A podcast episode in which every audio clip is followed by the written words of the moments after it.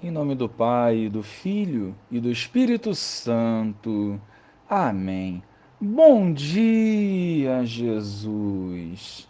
Iluminados pela tua palavra e confiantes na vossa divina providência, queremos entregar os nossos corações a ti, desejando ardentemente viver na tua presença. Amém. Naquele tempo, disse Jesus a seus discípulos esta parábola. O reino dos céus é como a história das dez jovens que pegaram suas lâmpadas de óleo e saíram ao encontro do noivo. Cinco delas eram imprevidentes e as outras cinco eram previdentes.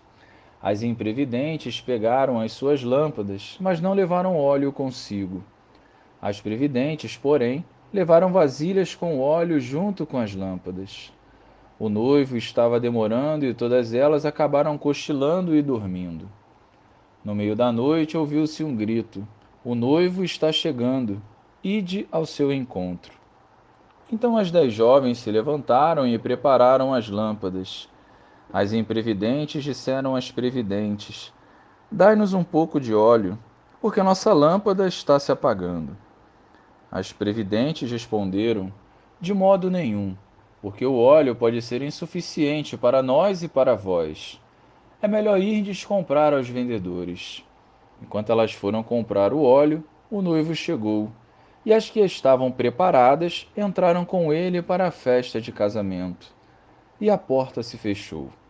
Por fim, chegaram também as outras jovens e disseram: Senhor, Senhor, abre-nos a porta.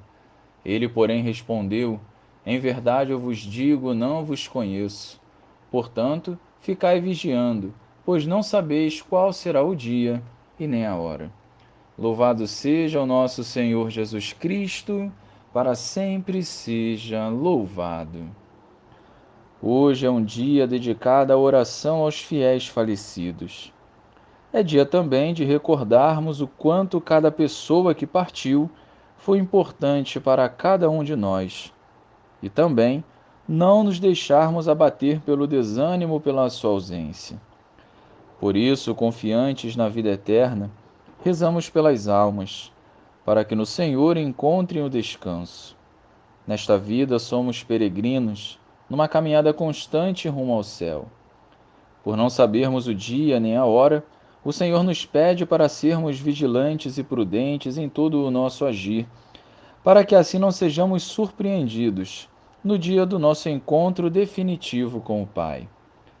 A morte não pode nos causar medo, mas ela significa a passagem para uma nova vida na presença do Senhor. Por isso é fundamental a nossa intercessão por aqueles que já partiram, para que gozem da vida plena no céu. E nós, aqui neste mundo, enquanto não somos chamados, devemos enraizar os nossos passos no caminho da salvação, para sermos dignos um dia da eternidade. Glória ao Pai, ao Filho e ao Espírito Santo, como era no princípio, agora e sempre. Amém.